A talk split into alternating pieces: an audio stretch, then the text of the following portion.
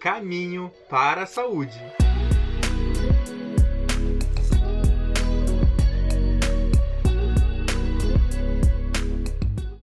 Olá, sejam bem-vindos. Rádio Ninter, a rádio que toca conhecimento. Estamos começando agora o programa Caminho para a Saúde, programa que apresenta um novo olhar sobre a vida e aborda diferentes temas. Um deles é a área da saúde. É, lembrando que o nosso nosso parceiro aqui de apresentação é o Dirceu Krainski, que também é o fundador desse programa. Sou Ivan Tozin e a convidada de hoje para esta edição é a professora e tutora do curso de Radiologia da Uninter. É a Evelyn Rosa de Oliveira.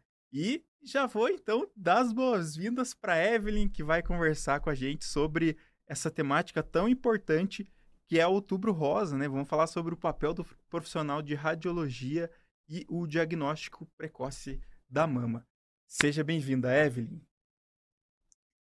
Obrigada, Evandro, mais uma vez pelo convite. Né? Boa tarde para você, professor Disseu, e para todos que estão aqui nos acompanhando, nos escutando e nos ouvindo. Vamos aproveitar esse mês né, especial Outubro Rosa para a gente falar um pouquinho dos exames da mama. Isso mesmo, seja bem-vinda, Evelyn, também. É... Vou dar as boas-vindas para o Dirceu Krainski, que está com a gente aqui lá em João Pessoa. Dirceu, Seja bem-vindo, você me escuta? Então, dá as boas-vindas aqui, né, para o Dirceu. O Dirceu que está com a gente é, no programa também, vai nos ajudar aqui é, para falar sobre esse programa do Outubro Rosa, né? Vai estar aqui com a gente também para é, abrilhantar aqui também a apresentação desse programa. E só para a gente falar então da importância é, da preocupação que a gente deve ter é que no Brasil, né, se a gente excluir é, os, os, tumores de pele não melanoma, o câncer de mama é o mais incidente entre as mulheres de todas as regiões, com taxas mais altas nas regiões sul e sudeste. E para cada ano do triênio 2023 a 2025 foram estimados mais de 73 mil casos novos, o que representa uma taxa ajustada de incidência de 41, 41,89 casos a cada 100 mulheres, 100 mil mulheres. Então, um número preocupante, né? Então, a gente tem que, tem que estar sempre, então, desenvolvendo campanhas. Mas vou perguntar para Evelyn, é, temos alguns exames, né, que podem contribuir com esse diagnóstico precoce. Entre eles, é, temos a mamografia, a ultrassonografia e a ressonância magnética. Eu queria que a Evelyn explicasse para a gente, então, quais as diferenças desses exames é, para poder chegar ao diagnóstico. Bom, Evandro, antes da gente falar sobre a diferença entre os exames, eu só queria fazer um comentário aqui sobre as estatísticas. Sempre o INCA traz uns, índice, uns índices né, de câncer de mão mais predominante na região sul e sudeste. Mas isso leva a gente a pensar: Será que realmente é essa região que tem uma incidência maior de câncer de mama? Ou é a região que está fazendo mais diagnósticos? Se a gente for pensar na distribuição dos equipamentos né, de imagem, a quantidade de hospitais né, distribuídos no Brasil, temos uma concentração maior na região sul e sudeste em comparação com a região norte e nordeste, por exemplo. Né? Então, a gente não sabe dizer tão certo se essa predominância é realmente né, devido essa falta de diagnóstico ou, ou algum outro fator, né? Mas, bom, vamos lá as diferenças entre os exames. Então, nós temos, né, primeiro a mamografia, que é o exame padrão ouro para o diagnóstico, né, de câncer de mama, nós chamamos assim. E, de acordo com o INCA, é o único exame que conseguiu reduzir a mortalidade de uma doença. Olha que legal, né? Por quê, né? Como que consegue um exame consegue reduzir uma mortalidade, né? Então, quanto mais cedo a gente descobre doença, mais fácil é de tratar, né? O que melhora o prognóstico do paciente e reduz a mortalidade. Mas tem alguns casos, né, que o médico pode solicitar a ultrassonografia ou a ressonância. É muito comum o médico ginecologista, o médico mastologista, pedir para a mulher a partir dos 40 anos fazer a ultrassonografia de mamas e a mamografia, os dois, tá? Por quê? Um não exclui o outro, né? Na mamografia, né, o exame radiográfico das mamas, né, utiliza raio-x, né, mas é uma, uma fração bem pequena, é um exame seguro, tá? É importante falar isso. E nós vamos visualizar, né, o conteúdo da mama. O exame de ultrassonografia vai utilizar, né, como o próprio nome diz, o som. Né? Então, o equipamento de ultrassom, ele tem, né, um cristal piezoelétrico no transdutor, que é aquele aparelhinho que o médico passa na pele da gente, né? Aquele, esse cristal, né, ele vai emitir som numa frequência bem alta que a gente não consegue escutar, por isso que é ultrassom. Esse som, ele vai, vai interagir com os tecidos do nosso corpo e vai ser refletido de volta, né? O que causa aí um eco, por isso que esse exame também é chamado de ecografia, Tá? Então a gente consegue visualizar estruturas de todo o corpo. É utilizado né, bastante em gestantes, por não ter radiação ionizante, né? O som, ele é considerado uma radiação, mas ele é não ionizante, ou seja, não vai causar nenhuma mutação ali nas células, não tem essa possibilidade, tá, de causar ionização. Bom, então por que, que o médico pede os dois, não pede só um? Né? Porque tem coisa que a gente vê na mamografia e tem coisa que a gente vê só no ultrassom. Um complementa o outro. Então é bem comum que o médico peça esses dois exames. E a ressonância de mamas, ela também pode ser indicada, né? A ressonância é um exame que utiliza campo magnético. Então também é uma radiação não ionizante, ela não tem o poder de provocar ionização, né? De alterar. A gente fala de ionização, pode parecer um termo um pouco técnico demais, né? Mas o que, é ionização? É o poder que aquela radiação tem de, de é, provocar íons, tá? De causar íons. Então, de tirar os elétrons que estão circulando ali no, no átomo, né? E tirar eles de lugar, tá? Isso é uma ionização. E essa ionização pode causar uma mutação, certo? A estatística disso acontecer é muito baixa, né? A probabilidade é muito baixa, mas ela não é nula tá? Então, por isso que a gente fala que são radiações ionizantes. A ressonância magnética, então, vai usar um campo magnético que não tem essa ionização. Né? Então, o paciente vai entrar dentro do equipamento, né? É um tubo, né? O paciente entra dentro, né? não pode estar com nenhum objeto metálico, porque o equipamento vai funcionar como se fosse um ímã gigante, né? Tudo que tiver de metal vai ser atraído, tá? Então, é, o paciente, né, tem que entrar com roupa né, só de tecido, não pode ter nenhum detalhe de metal, cinto, nada, tá? Inclusive, esse exame não é recomendável para quem tem marcapasso cardíaco, algum tipo de prótese também, tá? É, prótese de titânio, no caso, né? Prótese óssea. Enfim, né? Pinos cirúrgicos, tudo isso o médico vai avaliar antes de solicitar um exame. E a ressonância de mamas, ela é, é solicitada geralmente como um, um exame mais completo, né? Então, uma paciente que já está fazendo um acompanhamento, né? Ou primeiro fez a mamografia e o médico acha que precisa investigar melhor alguma estrutura, daí o médico vai solicitar a ressonância, tá? Não é o primeiro passo, né? Digamos. Geralmente a ressonância vai ser um exame para ter uma visualização melhor daquela estrutura. Legal, Evelyn, a gente aprender nessas diferenças de, de, de exames, né? essas, essas características né, de cada um para a gente saber é, aprender contigo aqui na edição de hoje do Caminho para a Saúde.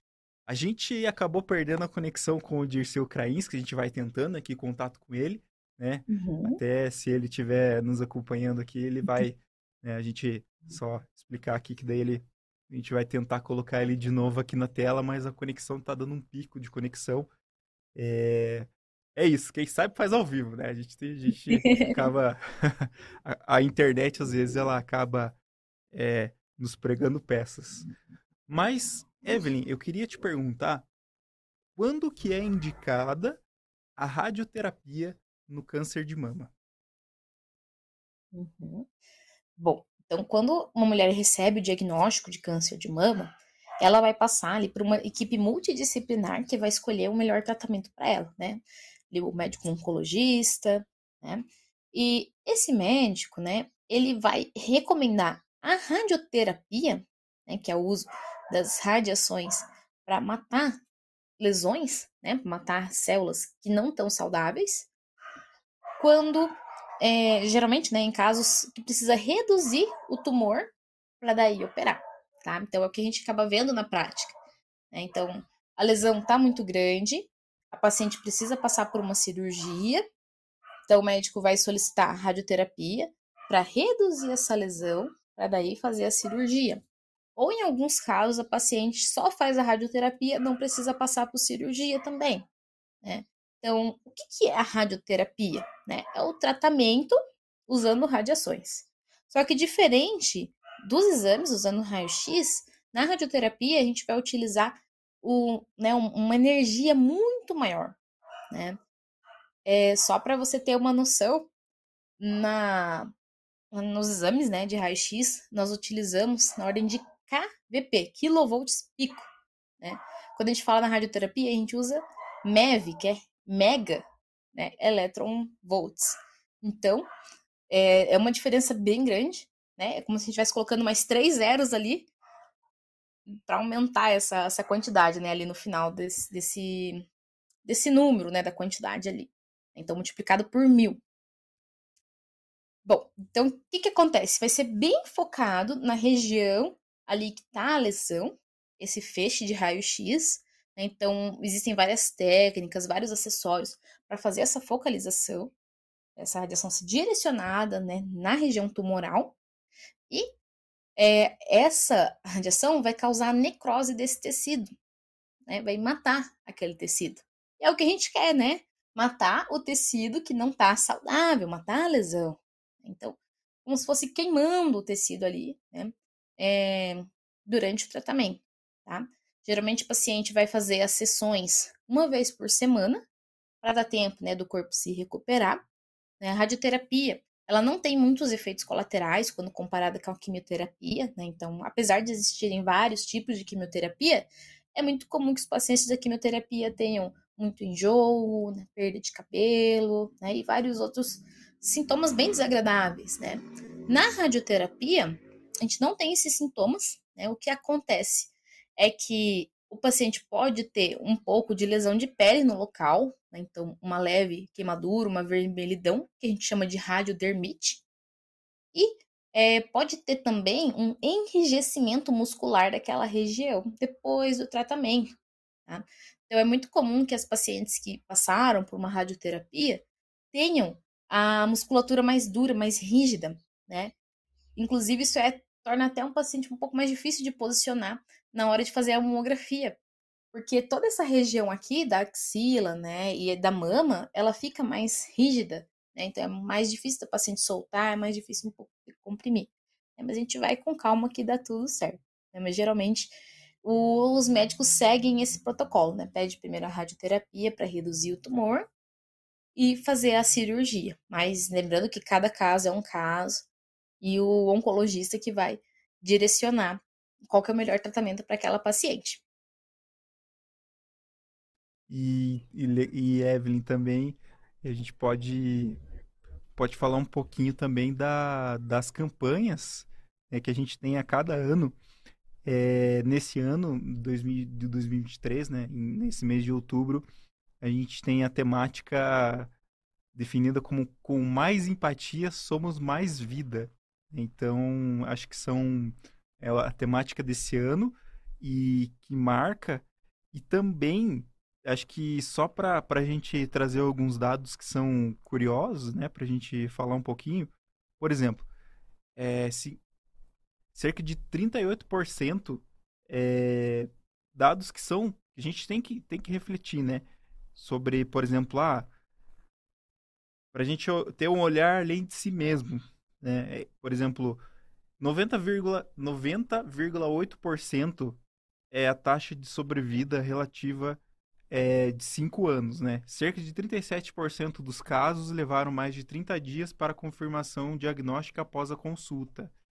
É, 17% dos casos de câncer de mama podem ser evitados por meio de hábitos de vida saudáveis. e 67% das pacientes que tiveram câncer de mama já haviam passado pelo diagnóstico de alguém próximo. Então, é também essa questão é, dessa questão de hereditariedade. E agora, vamos, vamos tentar conexão com o Dirceu. Vamos conversar com o Dirceu também. Dirceu, seja bem-vindo. Obrigado, desculpa ter o problema aqui de conexão, mas resolveu. Seja bem-vindo, Dirceu, então, para conversar com a gente aqui no programa hoje. É... Então, só para a gente, então, seguir é, aqui as perguntas, queria perguntar também sobre as campanhas para Evelyn. Né? A gente sabe que temos as campanhas de prevenção e elas podem ajudar, né, de fato, a fazer o diagnóstico precoce. A gente está nesse mês de conscientização sobre o câncer de mama. Como que a gente pode unir forças, Evelyn, de vários setores da sociedade aí para a gente é, cada vez mais é, chamar atenção? Uhum. Bom, conhecimento é poder, né? Então, quanto mais divulgação a gente tem, mais mulheres a gente atinge, né? E homens também, porque homens também têm câncer de mama, embora a gente não fale muito nisso. Né? Mas 1% da população que tem câncer de mama, né? A cada 100 pessoas, 100, né? Que tem câncer de mama, 99 são mulheres e um é homem. Né? Então, o Outubro Rosa, ele foi institucionalizado, né, como um mês de prevenção ao câncer de mama, né, uma conscientização sobre a importância do diagnóstico precoce. E olha só que maravilha, né, os dados que você trouxe, é quase 100%, né, 97% de chance de sobrevida. Então, é, uma, é um câncer muito tratável, né? Então, por isso que é importante o diagnóstico precoce, né? Para o paciente ter um bom prognóstico. E a gente vê que todo mês tem as campanhas, todo mês não, perdão, todo ano no mês de outubro, nós temos as campanhas não só do governo, né, do governo federal, dos governos estaduais, municipais, mas das empresas. Né? Então, é, as empresas fazem palestras, fazem divulgação para incentivar né, os funcionários a se cuidarem e fazerem os exames de rotina. Então, isso é muito importante. Né? Quanto mais a gente divulgar isso, né, mais pessoas vão estar atentas ao seu próprio corpo e à sua saúde. Legal, Evelyn. Também queria aproveitar aqui para também fazer mais uma pergunta. A gente tem alguns mitos, né? Algumas fake news aí que acabam é, circulando, né? Principalmente na realização de exames da mama. Um deles é o até para deixar a observação aqui, que é o protetor de tiroide. Então, Evelyn, queria que você falasse aí sobre coisas que você já viu não estão muito corretas, né? Aí, né? Das redes sociais, né? Quais são os mitos, ou os mitos, né? Que, que as pessoas acreditam, é, principalmente na hora de realizar o exame. Uhum. Bom, então, com a popularização né, das mídias sociais, teve muita coisa boa, mas também teve uma facilidade em disseminar notícias que não são verdadeiras, né? Então, uma delas foi o protetor de tireoide, né? Foi um pouco antes da pandemia, foi, se espalhou no, no Facebook, no WhatsApp, uma notícia que a mamografia estava causando câncer de tireoide nas pacientes, o que não é verdade, tá? Então, assim, as pacientes começaram a pedir na sala de exame para usar o protetor tireoide durante a mamografia. Só que assim, pessoal, o que é o protetor de tireoide? O protetor tireoide, ele é um protetor de chumbo que a gente usa na tomografia, no raio-x, tá? Então, ele é uma, como se fosse um, um babador, né? Ele vai proteger essa parte aqui do pescoço e ele tem aqui um redondinho aqui embaixo, né? Para proteger essa parte aqui, né? Nossa glândula tireoide fica localizada bem aqui na nossa, né? Perto aqui da garganta, na frente da garganta. Só que assim, na mamografia, o feixe de radiação ele é bem direcionado só para a mama, tá?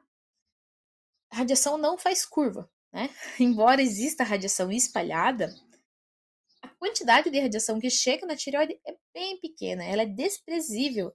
Até os órgãos internacionais, como a IAEA, que é a Agência Internacional de Energia Atômica, né, responsável por toda essa parte de cuidados com radiação, energia nuclear, né? Então vai desde produção de energia até a parte de exames de diagnóstico, tratamento, enfim, tudo que. irradiação de alimentos, tudo que envolve radiações, a gente tem esse órgão internacional que cuida. Se pronunciou a respeito. Né? Então, é, essa radiação ela é desprezível, ela não vai prejudicar a paciente.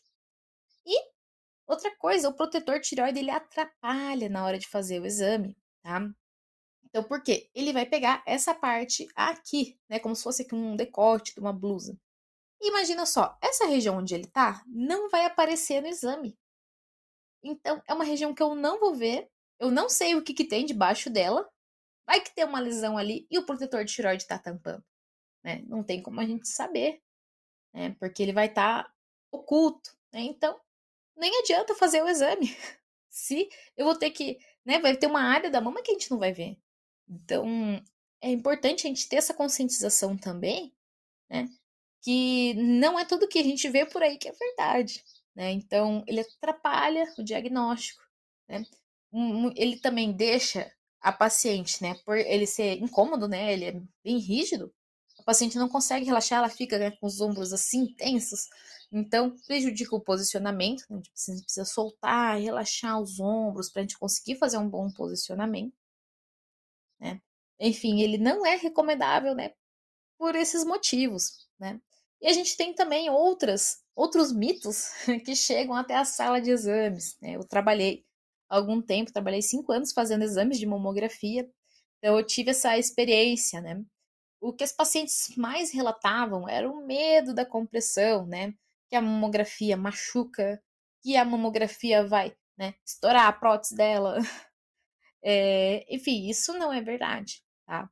Tá certo que cada pessoa tem uma sensibilidade à compressão, mas a compressão não machuca, certo? Ela é um incômodo, né? É um, de fato uma compressão, né? Ela vai comprimir o tecido mamário, mas são segundos, é muito rápido, né? Muitas vezes a gente faz depilação com cera, né? faz tatuagem, faz coisa que dói tão mais, né? E a gente não pode aguentar uns segundinhos para nossa saúde, né?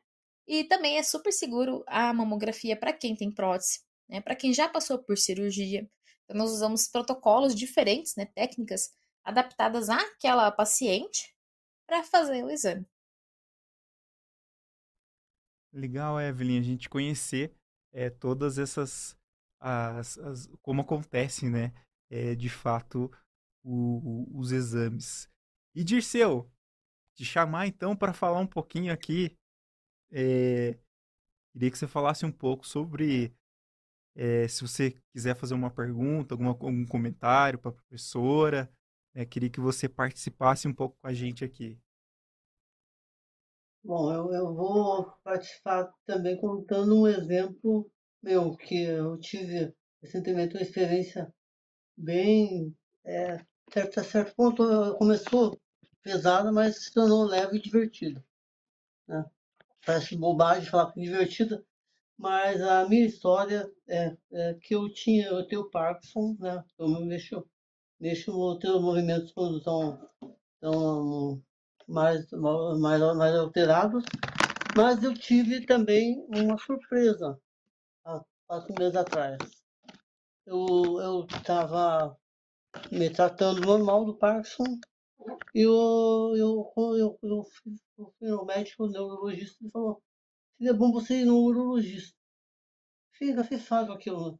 Aí eu fui lembrar que eu tenho dois irmãos, né? embora a gente esteja falando do câncer de mama, mas tem o câncer de mama masculino, mas acho que o principal problema do câncer, qual qual tipo a imagem que você faz dele, né? o preconceito que você tem.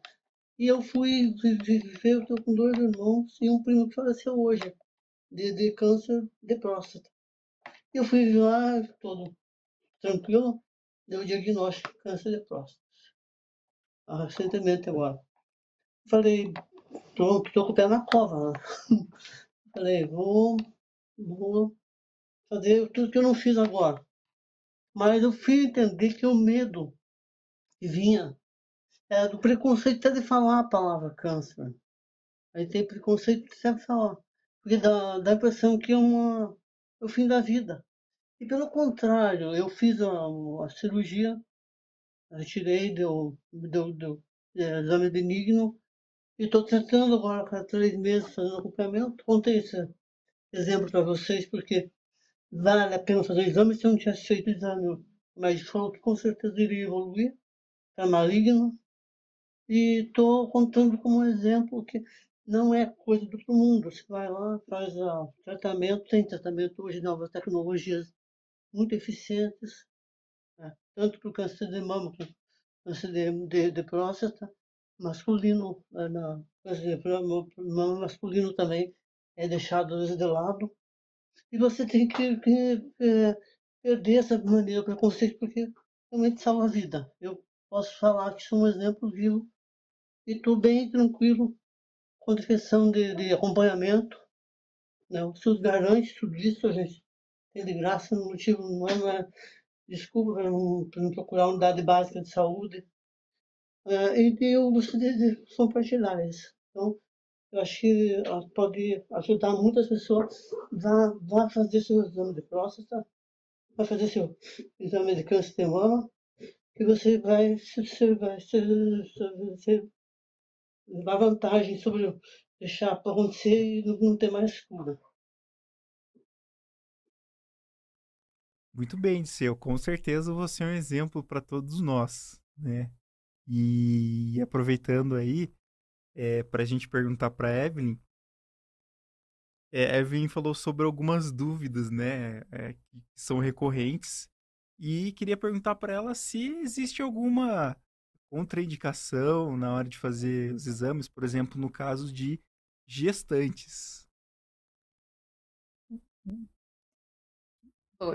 Antes de responder a pergunta, só queria né, dar meus pêsames ao professor Evandro, né, pelo. Opa, professor Evandro, não, professor Disseu, né, pelo primo dele. Mas é muito importante a gente falar disso, né? A palavra câncer, ela vem com um peso, né? Não adianta a gente esconder isso, né? Carrega um, um peso, né? E às vezes as pessoas pensam que se eu não fizer exame, não vou descobrir que tenho nada, tá tudo bem, né? Fazer exame eu tô procurando as coisas, né?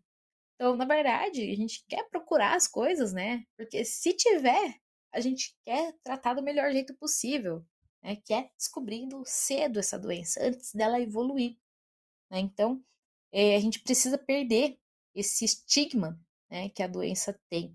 E a gente só vai conseguir isso através das campanhas e da conscientização. Bom, voltando agora para as contraindicações. Então, algumas pacientes, né, que estão amamentando, né, ou que estão gestantes, né, pensam, será que eu posso fazer uma mamografia? Como é que eu faço? Então, assim, no período da gestação, não é recomendável fazer a mamografia, tá?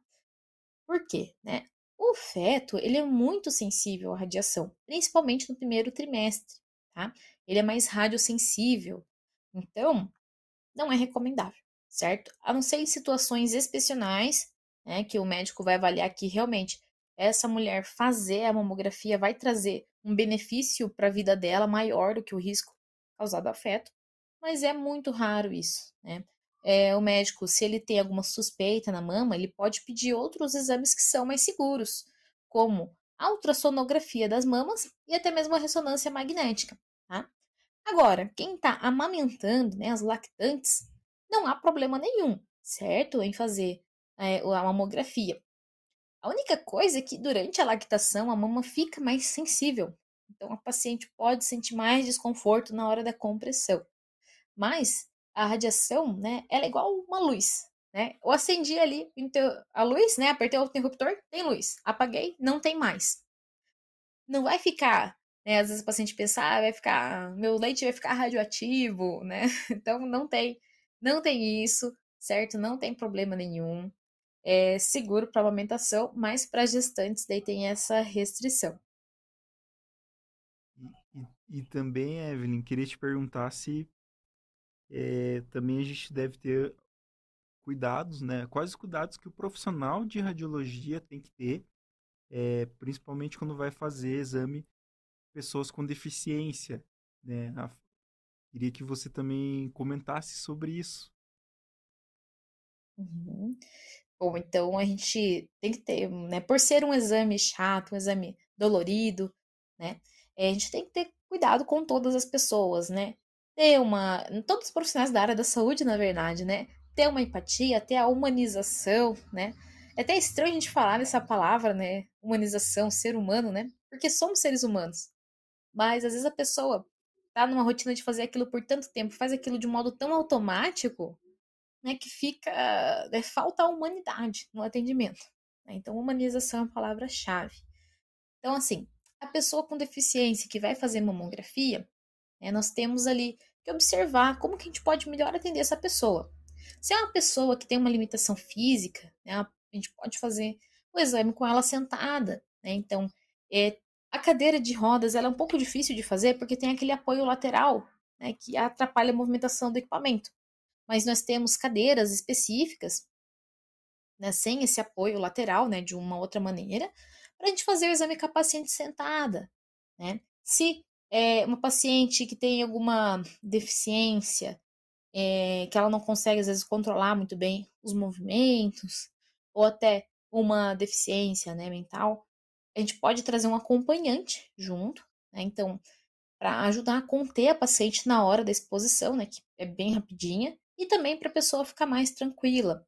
Né? Então, não é recomendável que, ficam, que fiquem acompanhantes durante os exames de raio-x, mas em algumas situações eles são necessários. Né? Então, nós vamos fornecer a esse acompanhante uma vestimenta de chumbo né, para sua proteção. Então, é um avental que o paciente vai vestir, que o paciente não, o acompanhante, desculpe, vai vestir e vai ficar do lado dessa paciente para nos é, acompanhar, né? E é legal a gente falar também do atendimento a pacientes surdos, né? Então, nós. É, é legal que o profissional de saúde eles saiba um pouquinho de Libras, né? E às vezes já aconteceu comigo de chegar uma paciente para fazer mamografia sem acompanhante e essa paciente ela era surda. Então, eu sei bem pouquinho de Libras, né? Eu só consegui dizer para ela, né? Bom dia, meu nome é Evelyn, vem comigo, né? Mas eu não conseguia dar os recados do exame, né? As instruções para o exame. Então, como que a gente fez? A gente se comunicou escrevendo, né? Eu peguei um papel, anotei para ela, falei assim, ó, a posição vai ser assim, assim, assim, eu vou fazer isso e isso, né? Então a gente foi se comunicando dessa maneira escrita, tá? Mas o legal das Libras é o acolhimento, né? É, para a pessoa é totalmente diferente, né? Imagine se você vai num lugar, né, num país onde você não fala a língua, né? Você não entende nada do que as pessoas estão falando. E tem alguém que tenta se comunicar na sua língua, né? Você vai se sentir acolhido, você vai se sentir melhor, né? Então, é bem interessante, né? É legal falar que aqui na Uninter nós temos uma disciplina de Libras, né? Que os alunos podem fazer e isso faz total diferença, né, quando a gente trabalha com pessoas. Mas, enfim, né, é ter empatia, né, tentar ajudar o máximo o paciente a ficar confortável naquele momento, né, porque quanto mais confortável o paciente fica, né, melhor vai ser a exposição, porque o risco de se movimentar também é menor. Né? Então, a gente tem que analisar cada caso aí. E, e também, Evelyn, queria, Queria te perguntar sobre a existência de exames complementares da demomografia. Né? Quais são eles? A gente tem como, por exemplo, a tomossíntese, né? E até a gente estava conversando na hora da montagem da pauta, tem um termo técnico e que diz que são as incidências complementares, que são aqueles exames que o médico pede para poder ver de um novo ângulo ali, ter uma nova uma nova, um novo exame para poder confirmar ou tirar alguma dúvida do exame anterior. Queria que você então falasse sobre esses exames complementares. Uhum. Bom, então assim, toda paciente que vai fazer mamografia vai fazer no mínimo duas exposições de cada mama, né? Da mama direita, da mama esquerda, em crânio caudal, que é equipamento a zero graus, e em médio lateral oblíqua, que vai pegar aqui um ângulo de 45 graus. Isso é padrão para todo mundo. Se nessas incidências o médico achar que tem uma região que pode ter uma sobreposição de tecidos, ou que tem calcificações, né, tem ali uma simetria, alguma coisa ali que ele precisa ver melhor, ele pode chamar a paciente de volta para fazer outras posições, né, com equipamento em outro ângulo, fazer algumas manobras ali na mama, para visualizar melhor esse tecido. Né? Então, é, na clínica que eu trabalhei, nós tínhamos um médico radiologista de plantão, então nós fazíamos o exame e a gente ia mostrar para o médico antes de liberar a paciente. Se tivesse alguma, é, precisasse né, de alguma incidência complementar, a gente já fazia com a paciente ali. Né? Agora, em muitos locais, ou quando não estava presente o médico radiologista, nós tínhamos, né, o médico avaliava depois e nós ligávamos para a paciente, convocando ela para voltar na clínica para fazer essas imagens complementares. E muitas vezes as pacientes ficavam muito ansiosas, né? Meu Deus, o que, que aconteceu? Por que estão me ligando? Né? Então, isso não quer dizer que tem algum problema, tá? Isso é muito comum, é muito comum de verdade, né? Principalmente em mamas mais densas, tá? Então, tem uma dificuldade ali do médico visualizar melhor, e ele não pode ter nenhuma dúvida, por isso que a gente faz essas imagens complementares. Tá? Agora, a tomossíntese, ela é um exame relativamente novo, está no mercado, que é a mamografia tridimensional, né? Mamografia 3D, a tomossíntese. Então, na tomossíntese, enquanto a mama está comprimida, o equipamento ele vai girar, igual na tomografia. Né? Então, ele vai fazer exposições de vários ângulos diferentes e tem um software que vai reconstruir essas imagens e a gente vai ter uma imagem 3D. Então a gente vai conseguir ver camada por camada da mama. A gente vai conseguir ver com um nível de detalhe muito maior, tá? Então, ah, por que que não pedem só a tomossíntese então, né? Bom, a tomossíntese ela é indicada, mas em casos onde o médico precisa fazer uma avaliação melhor, né? Tem uma uma região ali muito densa, tem uma simetria, enfim, ele quer fazer uma, né, uma avaliação mais profunda. E por ser um exame novo, os planos de saúde ainda não cobrem, né? Geralmente é um ou outro só. Então é um exame que tem um custo mais caro. Né? Então os médicos acabam não pedindo por causa disso, né? Pedem só quando é necessário uma investigação mais profunda. Né? Mas é bem legal o surgimento desse exame que a gente consegue ver uma exatidão né, maior. A dose também é baixa, tá? É segura. E assim, em uma exposição só, claro que isso varia do equipamento, mas a gente tem em torno de 40 imagens da mama. Né? Em uma exposição da tomossíntese só. A gente consegue ver né, mais estruturas, mais detalhes. Né? Tem uma região ali que está sobreposta. Então, a glândula mamária, eu falo que é como se fosse uma nuvem fechada, né? Ah, ali a, a glândula. Então, imagine que você tem aqui duas glândulas, né, que estão sobrepostas. E é, o médico não consegue ver o que, que tem ali, né? Então, é, na tomossíntese, a gente vai conseguir ver essas camadas de um outro jeito, né? E vai ver se é realmente uma sobreposição ou se essa região tá ali juntinha, na verdade é um nódulo, tá escondendo ali um nódulo ou uma outra lesão. Então, é um exame bem rico, é bem bacana e eu acredito que nos próximos anos vai ficar mais popular também. Muito bem, Evelyn, o avanço da tecnologia ao longo dos anos. E pensando nisso, o profissional, ele é, como que ele pode né, garantir esse controle de qualidade né, na hora de fazer o exame, né? Fazer testes para ver se a imagem está adequada. Então, eu queria que você falasse sobre esses, esses fatores e aproveitando se teve algum na sua vivência, né, na sua experiência, alguma coisa que você detectou aí, que você já passou também de exemplo na sua carreira aí no mundo da radiologia? Bom, é bem importante, né? Nós, como profissionais, garantimos que nós estamos mostrando a realidade para o médico. Né?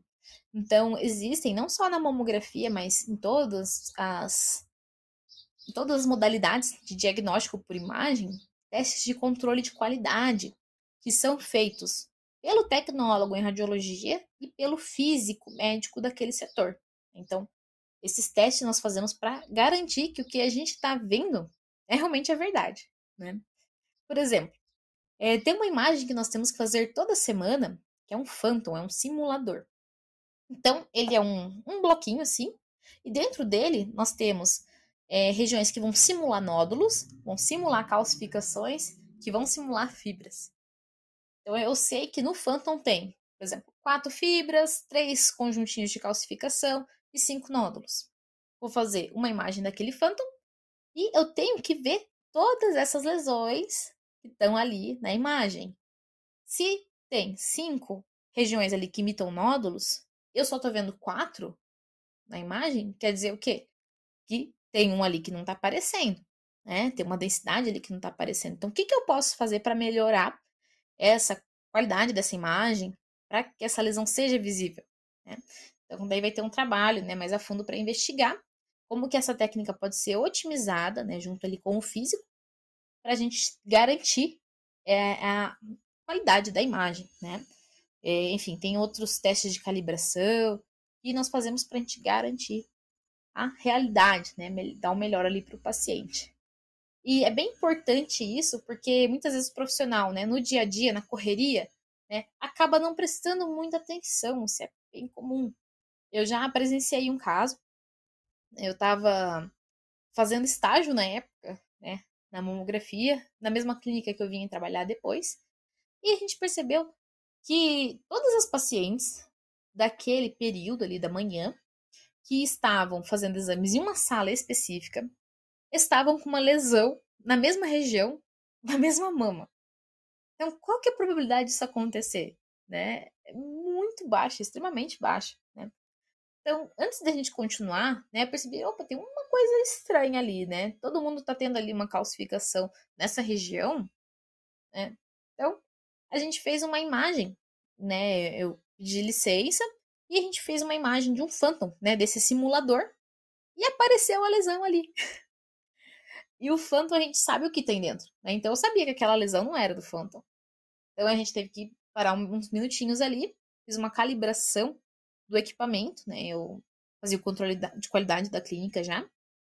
E nessa calibração, né, do detector, a gente retirou aquele artefato e não apareceu mais, né? Fizemos outra imagem do Phantom e não estava mais lá. Então, todas as pacientes que fizeram o exame naquela sala, naquele intervalo de tempo, tiveram que ser reconvocadas para fazer o exame novamente. Então, olha só, né?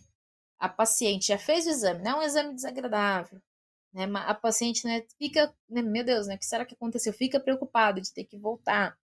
Então, ela é, é a, papel né, do profissional da radiologia que é muito importante, né? Tá sempre atento aos possíveis artefatos que possam acontecer, né? Porque eles podem simular lesões, né? Então, é uma uma sujidade, né, uma sujeira, ou nesse caso, né, foi um problema na calibração da máquina, né, que precisou ser ajustada ali mais de uma vez.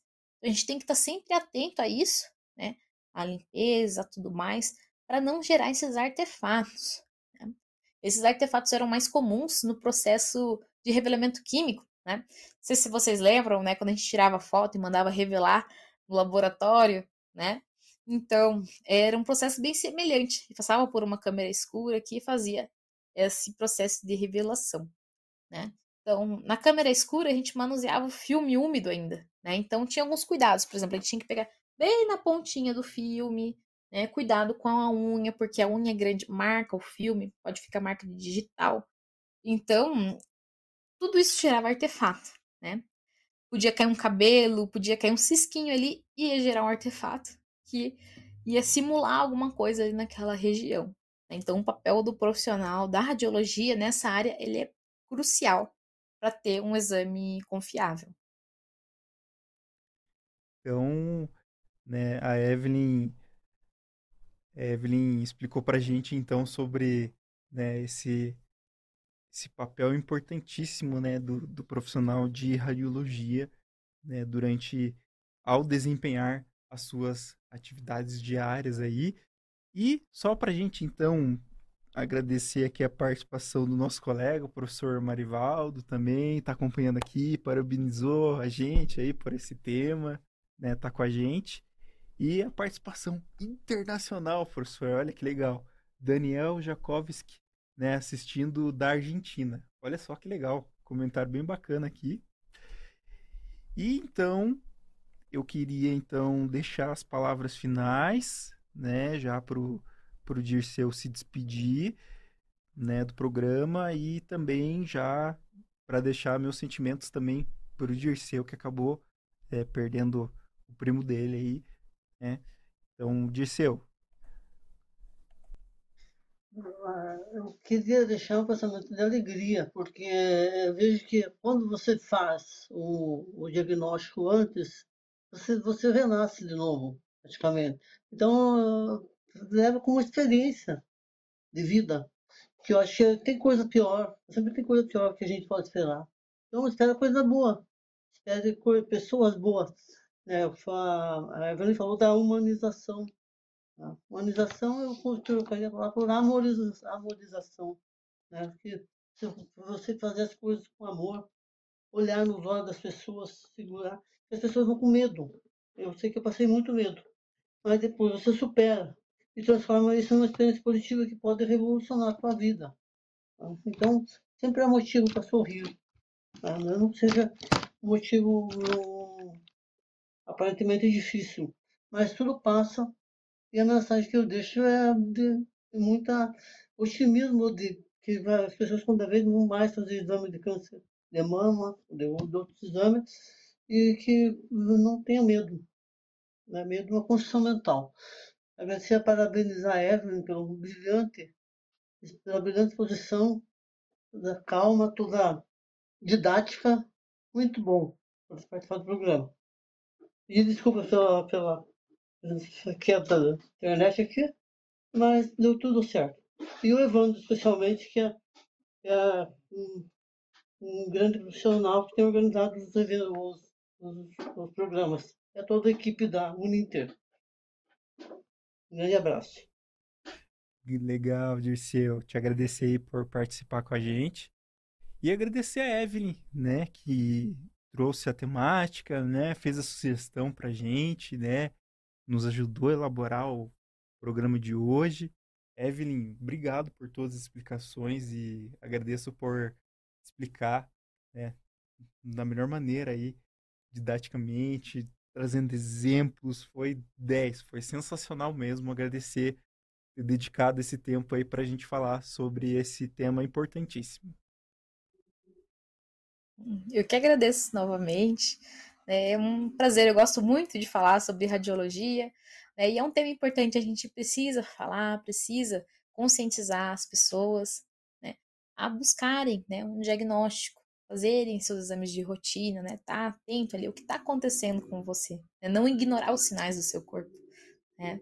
Então a gente precisa ficar atento a tudo isso, certo? Então, muito obrigada novamente, né, ao professor Evandro, ao professor Disseu, né, e a toda a equipe né, que possibilitou a, a criação desse programa. Obrigado, então, Evelyn. Obrigado, Dirceu. E agradeço a todos que acompanharam o programa hoje, Caminho para a Saúde. Rádio Ninter, a rádio que toca conhecimento. Caminho para a Saúde.